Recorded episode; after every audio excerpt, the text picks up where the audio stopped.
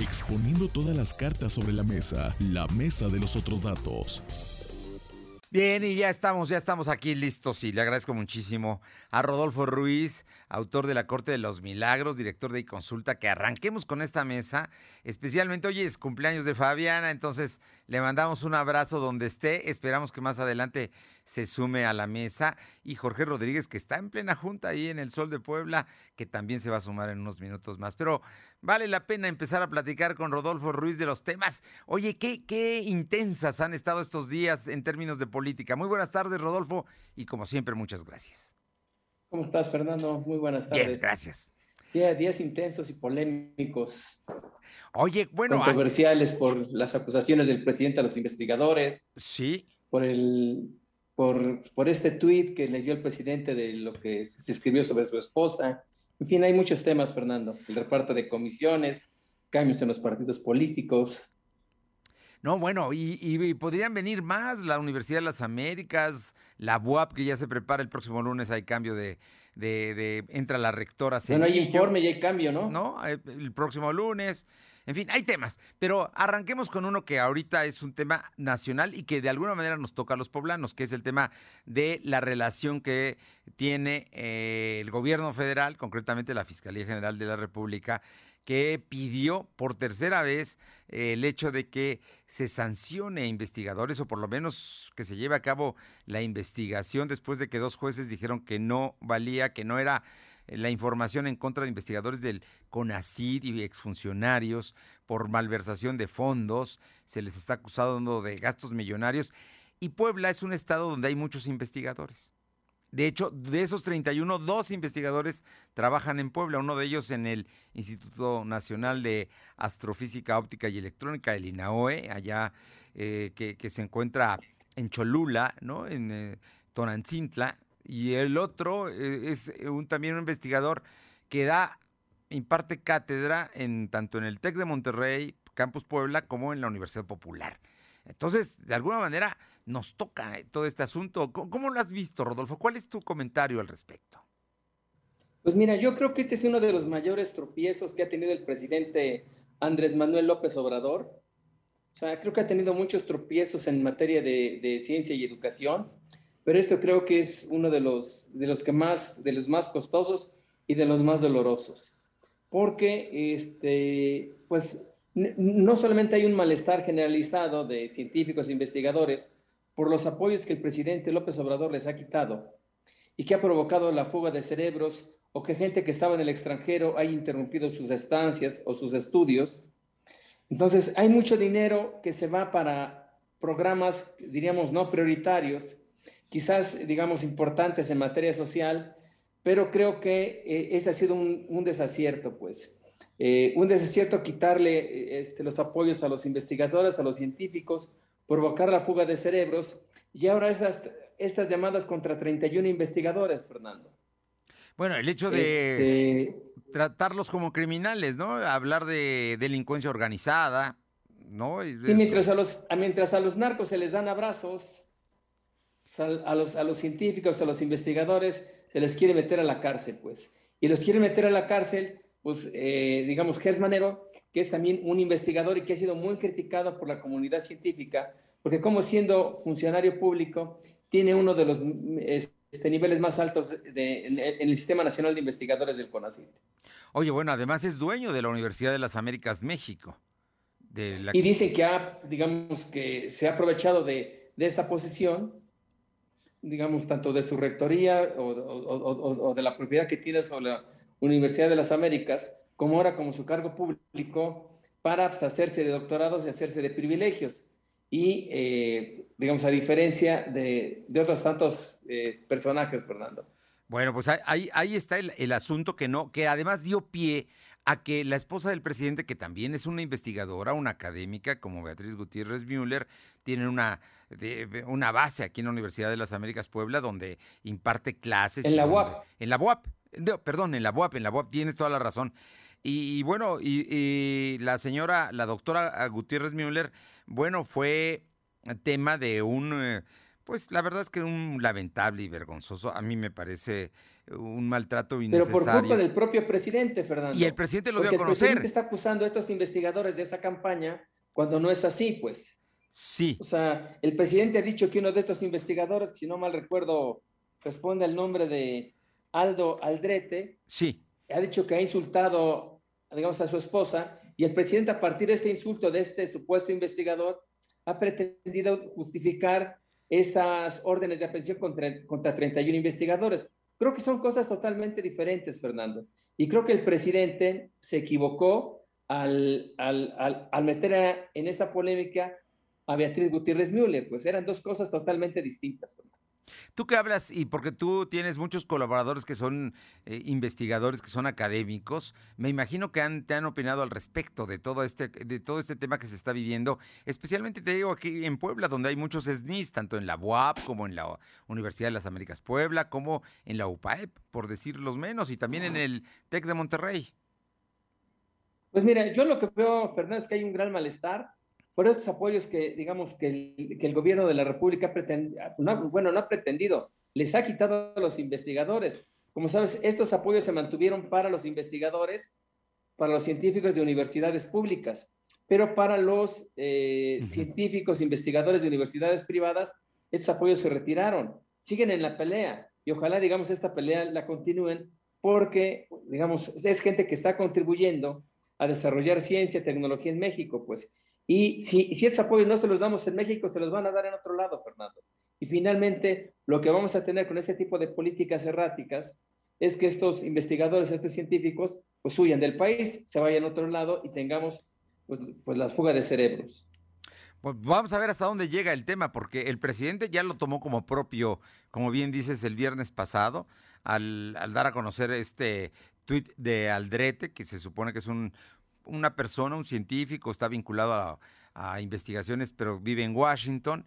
O a la Exactamente, y no, no hay nada que justifique que este científico que insultó a Beatriz Gutiérrez Müller, digamos, sea parte de los, de los 31 científicos o investigadores que son investigados o acusados de desvío de recursos. O sea, son cosas totalmente distintas, pues.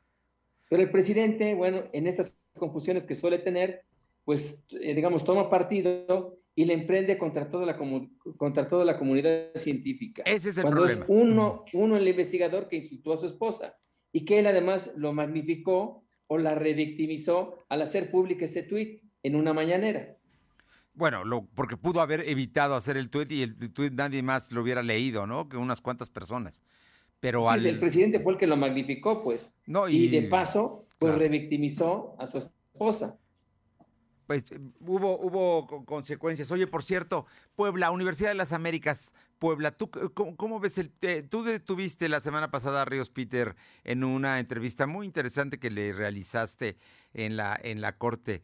Em, cuéntanos, ¿qué, va a pasar con la UDLAP? Porque pues hay mira, Ríos preocupación. traía la idea de que, de que el campus de la Universidad de las Américas pudiera abrirse en estos días sí, en los últimos días de septiembre, y él decía que esto iba a depender de las condiciones. Y evidentemente no hay condiciones. ¿Por qué? Porque hay juicios, hay juicios civiles, hay juicios penales. El tema de fondo, Fernando, no es un problema que se vaya a resolver en el corto plazo. Y lo que, es, y lo que estamos viendo es que, pues mientras este problema sigue, lo que están pagando las consecuencias son los estudiantes de la Universidad de las Américas, a los que además les subieron el costo de las colegiaturas, pues. O sea, ya todas las universidades, bien o mal, ya regresaron a clases con, en, el, en, el, esquema híbrido o con clases presenciales, y la, y la UDLA, que es una de las escuelas pues, más caras junto con el TEC de Monterrey, pues no puede regresar y no va a regresar porque ese conflicto persiste. Tenemos dos patronatos y tenemos dos rectores. Y hay un nuevo patronato nombrado por la Junta para el Cuidado de las Instituciones que no tiene ninguna injerencia sobre los órganos administrativos, académicos y eh, eh, pues, pues la, digamos, la, comunidad docente de la Universidad de las Américas. Tampoco tiene injerencia sobre los alumnos. Eh, digamos, quienes mantienen una comunicación más estrecha, con, tanto con los docentes como con los alumnos, son los del, son los del antiguo patronato. digamos, el, el, antiguo patronato que, que tenía a... Al rector Derbez, ¿no? Al rector Derbez, que ya no es Derbez, ya hay una nueva rectora que era la vicerrectora académica. Entonces tenemos un problema que va para largo, Fernando. El problema de fondo no se va a resolver en el corto plazo. Y mientras el, el, lo que están pagando las consecuencias, los platos rotos de este conflicto, de este conflicto económico, de este conflicto financiero, pues son los estudiantes y son los docentes de la Universidad de las Américas. Bueno, y los padres de familia. Oye, los papás no deben estar nada contentos con lo que está pasando, ¿no? Porque además ellos pagan. Pues, exactamente, Fernando. Y, o sea, y luego, como poco prudente que en pleno conflicto le suben las colegiaturas. Bueno, difícil la situación, ¿no? un, escenario complejo para una institución que sin duda creo que para Puebla era eh, o es muy importante, ¿no? Vamos a ver hasta dónde llega y hasta dónde... Sí, porque finalmente la UDL es una de las universidades pues con más prestigio, no solamente en Puebla, sino en el país. Y este conflicto, bueno, pues este conflicto pues anula o afecta o daña, digamos, este prestigio que tiene como institución. Y, lo que, y si ese conflicto se agrava, Fernando, ¿qué va a pasar? Pues que la matrícula de alumnos seguramente se va a disminuir y que muchos profesores muy acreditados, muy reconocidos, pues reciban ofertas de otras instituciones y abandonen la UDLA para irse a otras universidades o a otros colegios.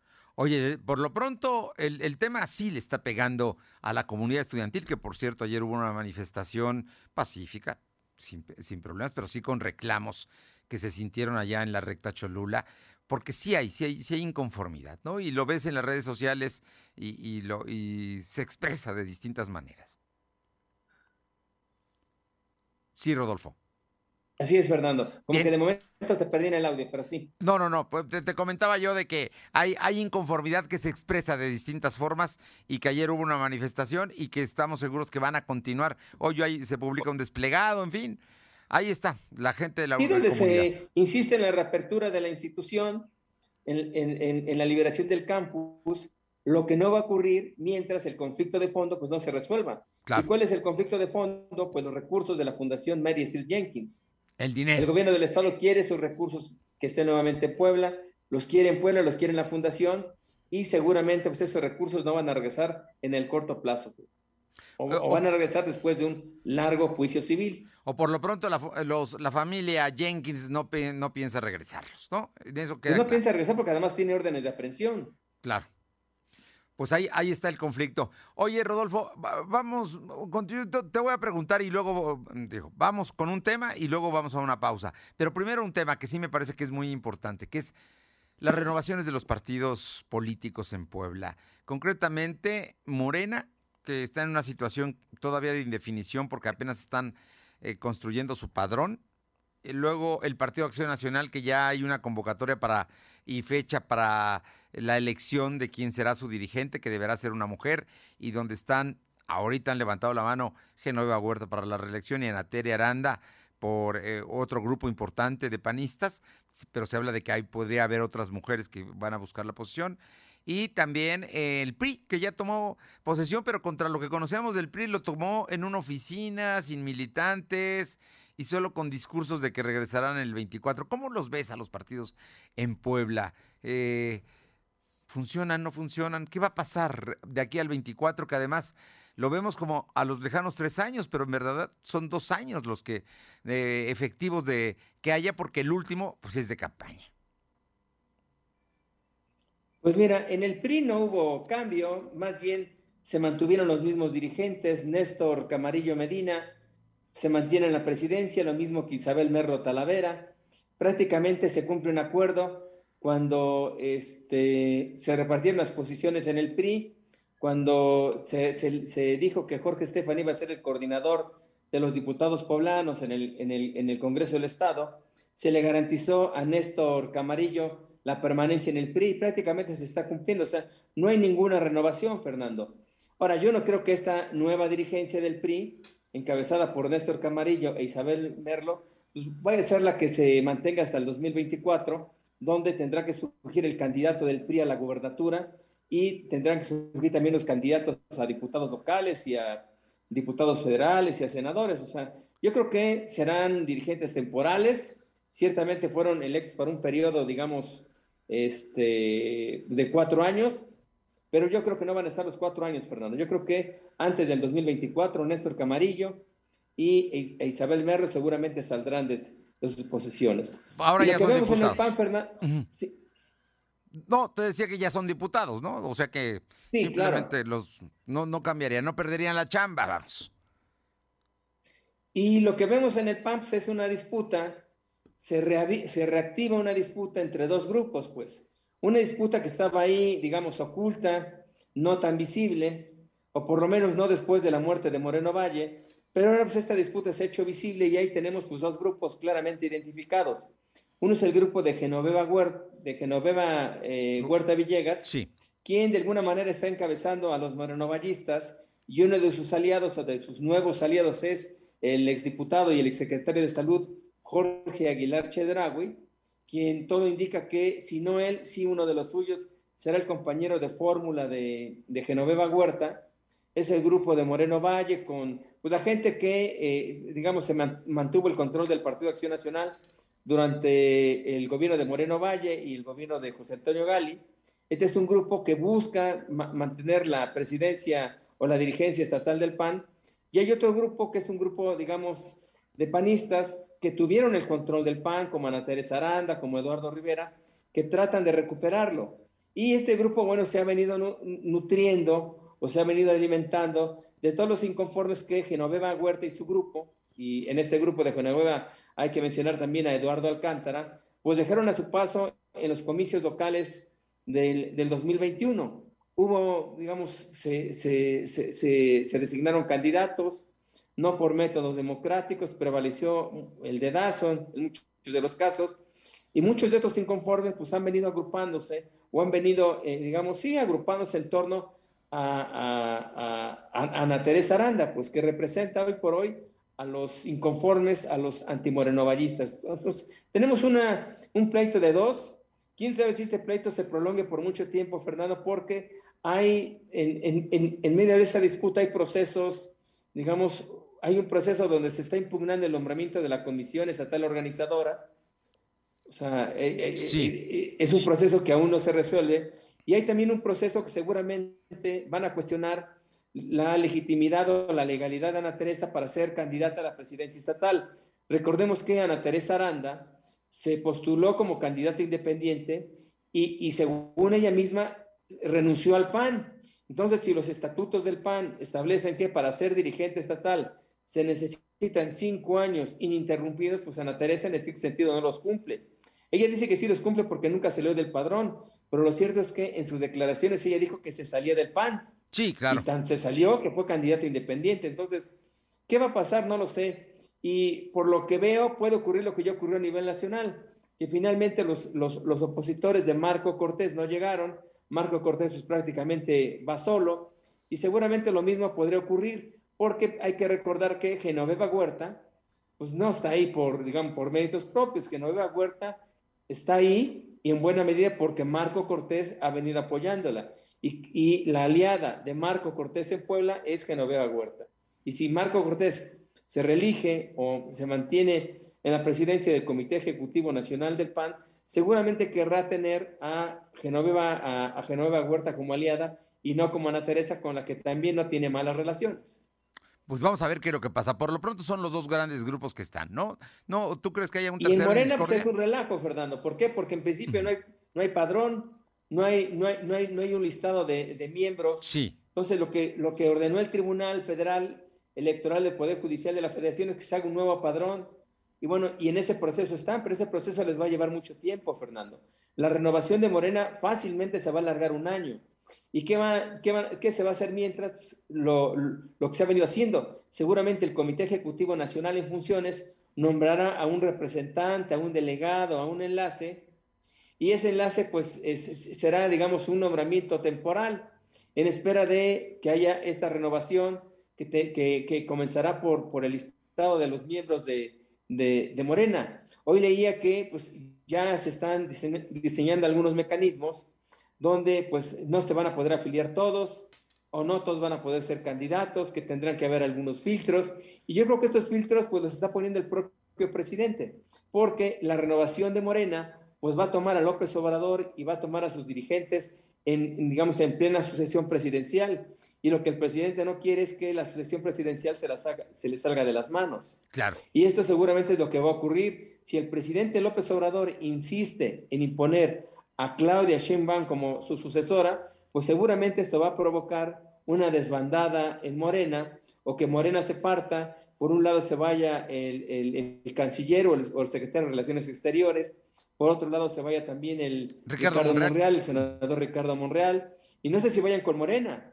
Yo creo que si el presidente impone por la fuerza o impone no de manera, o, designa no de, no de manera democrática a Claudia Sheinbaum, creo que lo que podríamos ver es una descomposición de Morena, una fractura de Morena y un fortalecimiento de otros partidos políticos.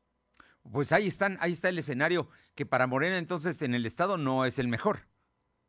No, y luego, bueno, pues este, Morena trae un divorcio. El, eh, por un lado están, digamos, sus dirigentes, y estos dirigentes pues no están con el gobernador, o el gobernador no está con sus dirigentes.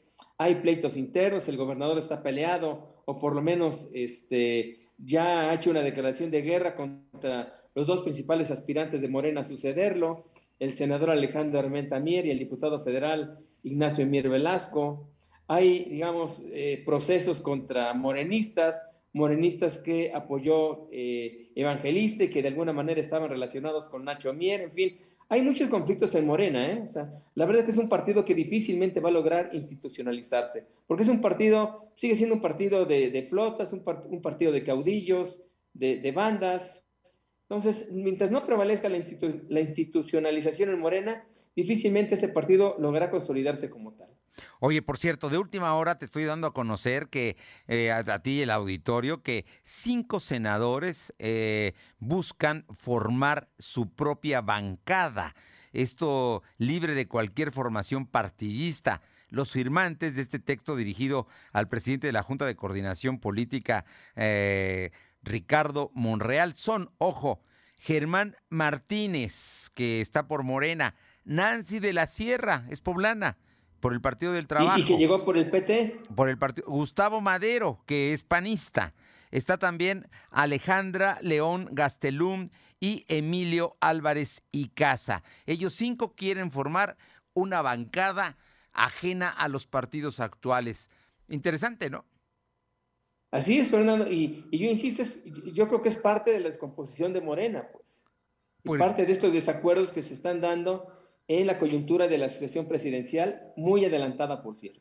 Podría ser que vayan a apoyar a Ricardo Monreal fuera de sus partidos, podría ser. Pero habrá, que preguntarle a la propia Nancy de la Sierra esto que acabamos de saber de lo que está pasando en el Congreso. Pero es que las cámaras hoy son importantes. No, antes simplemente pues, había una mayoría y las instrucciones llegaban y actuaban. Pero hoy las cámaras tienen partidos, tienen grupos al interior y la de Puebla no es la excepción.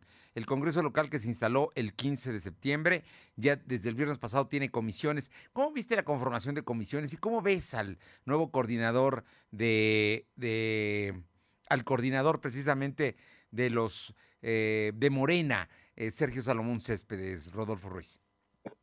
Pues mira, este, yo lo veo bien, creo que es un hombre conciliador, creo que va a tratar de, sumar.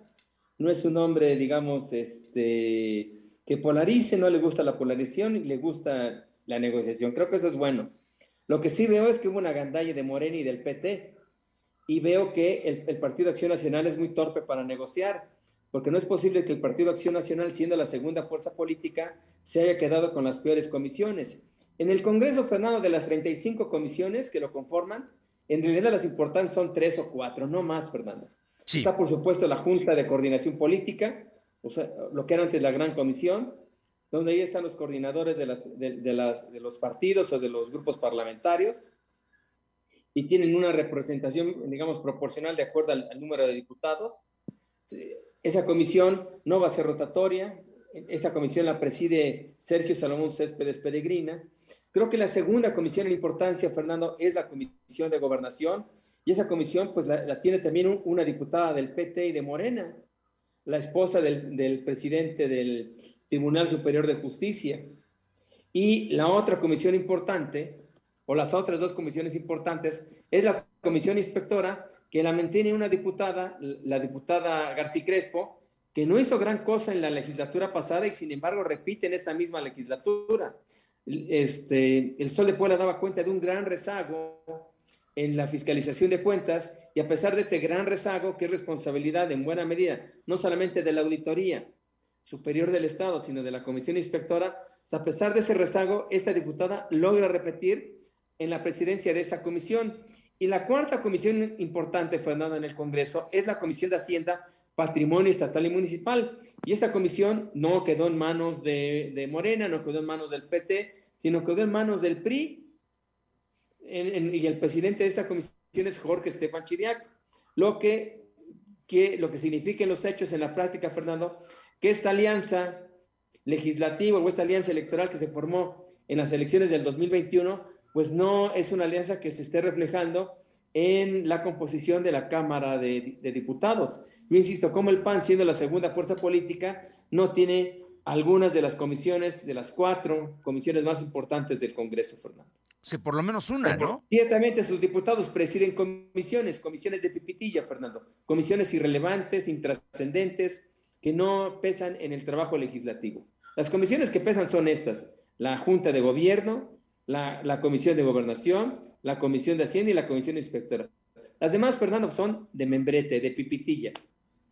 Bueno, por lo pronto, con estas van a trabajar en el Congreso, Congreso que no la tiene fácil porque el tema del aborto está caliente y está llegando precisamente a, punto, ¿no? Por, las sí, y, casualmente, Fernando, esta comisión, Morena la suelta. El grupo de Morena y el PT, esta comisión la sueltan para que esta papa caliente pase, digamos, a la oposición y la oposición tontamente la acepta. O sea, yo creo que hay un, hay un mal trabajo por parte de los diputados de oposición del bloque opositor. Creo que, este, pues, eh, están fuera de la agenda política. Y como tú dices, hay, ya una oposición. Ayer vimos ya manifestaciones, hay manifestaciones desde, desde los púlpitos de varios templos. Hay una convocatoria para una marcha por la vida y en defensa de la mujer el, el próximo domingo. Hubo ayer manifestaciones de los caballeros de Colón en algunas clínicas abortistas.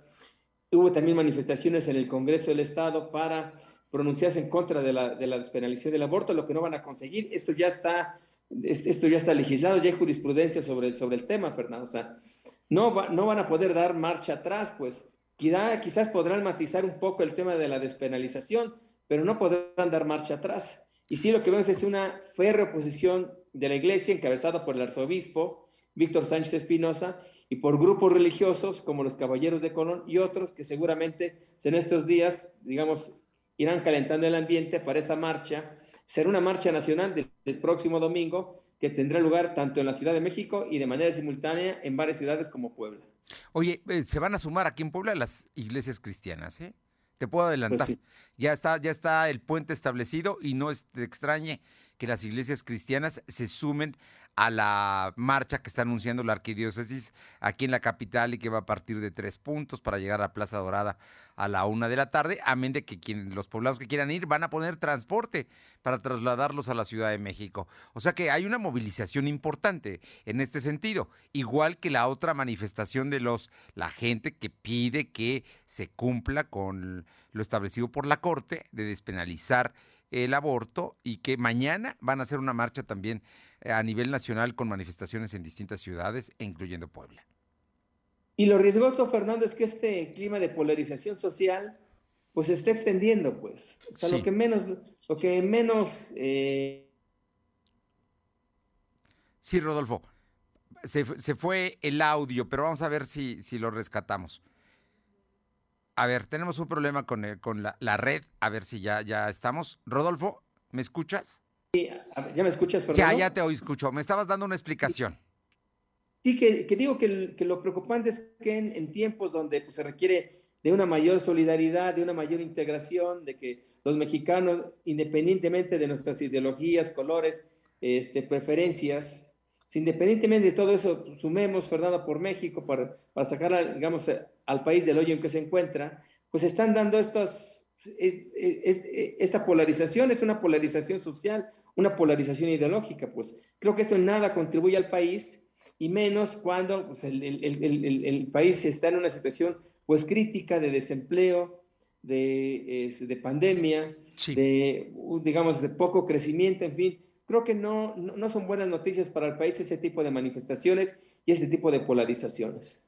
Pues ya estaremos, estaremos muy pendientes de lo que ocurra, ¿no? En los próximos en los próximos días, no falla. Y bueno, vamos a ver qué pasa con Nancy La Sierra, que con esto parece que deja el Partido del Trabajo. Sí, y, pareciera también que pues también Nancy busca posicionarse, porque bueno, este, pues, esta condición pondrá a Nancy también como un aspirante seguramente a la gubernatura. Por supuesto, desde la posición del Senado, aunque bueno, vamos a ver hasta dónde se llega con todo ello. Rodolfo Ruiz, como siempre es un gusto platicar contigo, escucharte y en dos semanas estamos convocados, ¿te parece? Así es, Fernando, muchas gracias. Gracias a ti, te mando un fuerte abrazo. Gracias, Rodolfo Ruiz, eh, autor de La Corte de los Milagros, director de consulta, esta tarde aquí con nosotros en la mesa de los otros datos.